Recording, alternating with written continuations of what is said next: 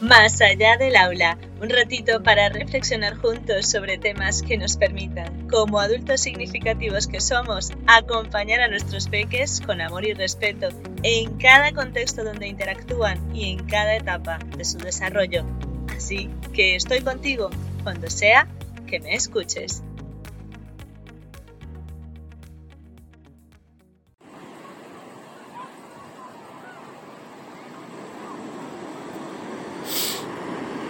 No sé si se apreciará el sonido, apreciará el sonido de las olas y los niños al fondo.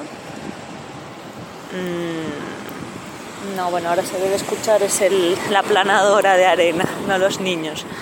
Bueno, eh, hago este audio porque eh, ayer veía una story de Ana Albiol que mm, ella está haciendo ejercicios y dice que bueno, que la... Eh, que su cuerpo le decía que estaba haciendo una cosa, Dios, la marea está subiendo, me voy a tener que mover, bueno, eh, que su cuerpo le decía una cosa y el reloj de marcar los tiempos y tal le decía otra. Y, mm, y bueno, ella, ella al final la conclusión era que hay que escuchar al cuerpo, porque el cuerpo es muy sabio y sabe eh, lo que necesitamos ¿no? en todo momento. Lo que pasa es que no, no le solemos hacer caso. Y yo reflexionando un poco sobre eso, pensaba hoy, cuando mis niños me pedían ir al baño, ¿no? Eh, por la mañana madrugadores, y lo vi clarísimo y dije, buf, esto lo tengo que escribir, o al menos hacer un audio, ¿no? Luego lo escribiré por la tarde. Em, decía que pensé y reflexioné y dije, en cuanto le respondí a mis niños, le dije, sí, ya te voy a abrir la puerta, pensaba y decía, claro, ¿cómo cuando somos adultos mm, vamos a ser capaces de escuchar nuestro cuerpo y, a medida que vamos creciendo no perder esa conexión eh, con el universo que tenemos desde niños, que la vamos perdiendo, vamos, porque nos vamos desentrenando, porque nos vamos adaptando ¿no? a lo que nos pide el medio y el entorno, eh, yo decía, ¿cómo no vamos a perder esa conexión y no solo con el universo, sino con nuestro cuerpo y con lo que nos pide, si constantemente a los niños les estamos diciendo, ahora no puedes ir al baño, eh, ahora, ahora tienes, no, perdón, más bien, no, no, no puedes, sino este momento es para ir al baño, este momento es para pintar, este momento es para jugar, este momento es para comer, este momento es el que tienes para descansar, este es el momento para divertirte, este es el momento de jugar en estas horas, puedes jugar en estas horas, eh, puedes dormir la siesta en estas horas, puedes hacer, o sea, mm, y en estas horas tienes que merendar, en estas horas tienes que cenar. Entonces al final eh, mm, nos desconectamos de nuestro cuerpo, no, no, no le escuchamos porque hay que seguir las normativas o, o, lo que nos impone el entorno, ¿no? Eh, y no, yo lo veo por mi peque que él... Mm, cuando el sol se está marchando, así sea verano, él se va a dormir porque su cuerpo se lo pide. Cuando su cuerpo está cansado, lo pide y se va a dormir. Y así hagas todo el ruido del mundo, duerme. Entonces, eso es algo que vamos perdiendo por las imposiciones que nos vamos poniendo nosotros mismos y que hemos dejado que se impongan. ¿no?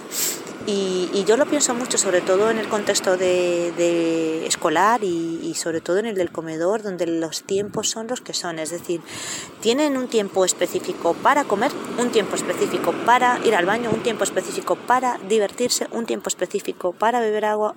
O sea, no hay libertad de movimiento, de pensamiento y de conexión con su cuerpo. Así que bueno, es una reflexión un poco para, para, desarrollar y escribir sobre esto, porque ya es una de las cosas que quería poner en un podcast de, de cómo, mm, eh, de lo complicado que es estar en el comedor, o sea que el horario del comedor es bastante complicado y complejo, porque además se lo he dicho muchas veces a los padres, imaginaros que desde las 7 y media de la mañana, que es cuando llegan a madrugadores, hasta las 6 de la tarde están recibiendo instrucciones. Tú como adulto llega un momento en donde quieres mandar y bueno, no sé si decir la expresión, la expresión, pero creo que sí, mandar a la mierda a todo el mundo, ¿no? Y el horario del comedor es el más complejo porque después de comer nos da la modorra, y es como yo lo que quiero es estar libre y entonces los padres nos piden eh, que en el comedor después se les hagan juegos, se les haga actividades y cosas dirigidas cuando en realidad ellos quieren estar libres y pensamos, pensemos nosotros sobre todo, eh, eh, esto siempre, ¿no? la comida es un momento de unión, de, de, relajación, de compartir, ¿no? y no se les permite porque no pueden hablar, porque tienen que estar callados, porque tienen que comer el tiempo que tienen que comer y el tiempo del sobremesa para los adultos es un tiempo de encuentro, de, de conversar, de hablar y no se les permite tampoco eso. Y si no, que se quiere que los niños hagan cosas. Entonces, bueno, eso, reflexiones de, de cuántas instrucciones reciben nuestros peques eh, y cuántos les exigimos y muchas veces cuán poco nos ponemos en sus zapatos y cuán eh, poco somos conscientes de que como adultos no permitiríamos eso.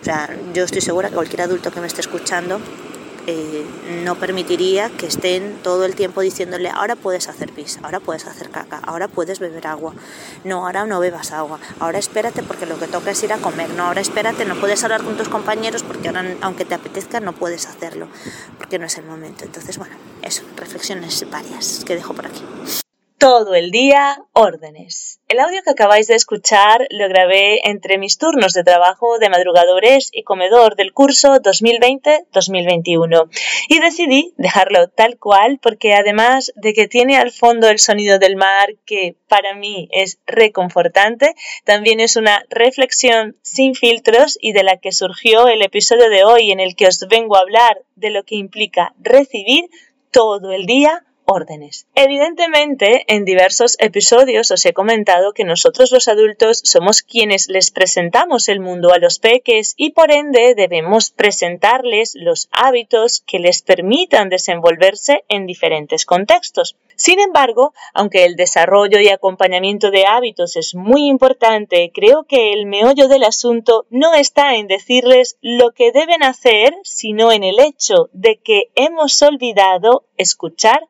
sus intereses, por lo que hemos construido contextos sobre la base de dar órdenes, considerando que los peques solo deben recibir lo que les decimos sin darles la oportunidad de presentar y comentar cómo están organizando toda esa información que reciben e incluso cómo la están aplicando en su diario vivir. Todo lo anterior nos ha hecho generar una serie de normas a cumplir por todos los peques sin considerar sus individualidades. Y es aquí donde aplica la citada frase de Einstein que dice, todos somos genios, pero si juzgas a un pez por su habilidad de trepar árboles, vivirá toda su vida pensando que es un inútil.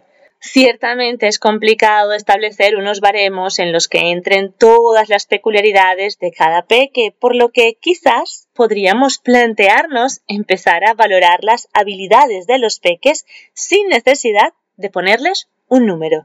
Es decir, considerar que más allá de seguir al pie de la letra cada una de las normas que les damos y que además sean capaces de reflejar en un papel todos y cada uno de los conocimientos que les impartimos, empecemos a hacer de los contextos donde se desarrollan los peques espacios en los que la relación sea horizontal a través de la participación de los peques en el establecimiento de las normas de convivencia y de la adquisición de sus conocimientos. Por supuesto, soy consciente de que este cambio requiere que actuemos al unísono en los diferentes contextos. Por eso es importante hacer equipo y tribu entre nosotros, los adultos significativos.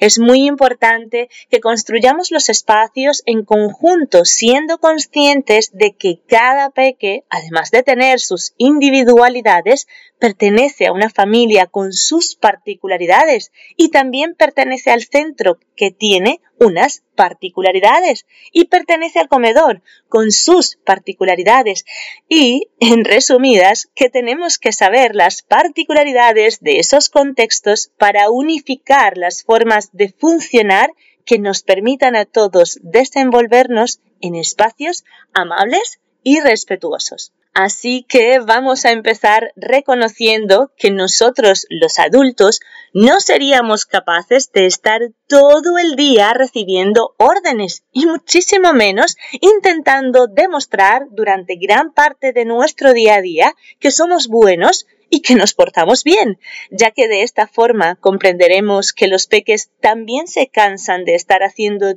todo el día lo que otros les dicen y por eso en muchas ocasiones tienen reacciones desmesuradas como pataletas o peleas entre los compañeros, ya que no les estamos acompañando en ese cansancio ni tampoco les estamos escuchando.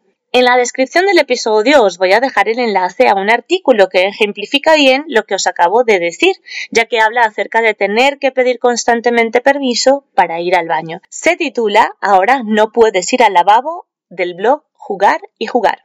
Antes de terminar este episodio, quiero invitaros a ver una serie que me tiene encantada porque en cada capítulo destaca lo verdaderamente importante y precisamente mientras escribía el texto de este episodio estaba con el capítulo 10 de la segunda temporada, que resume en imágenes y acciones todo lo que os he contado aquí acerca de la importancia de hacer partícipes a todas las personas con las que interactuamos en los diferentes contextos, porque cuando nos sentimos parte, nuestra implicación y funcionamiento es mucho más amable y respetuosa. Por supuesto, los peques están dentro de estas personas.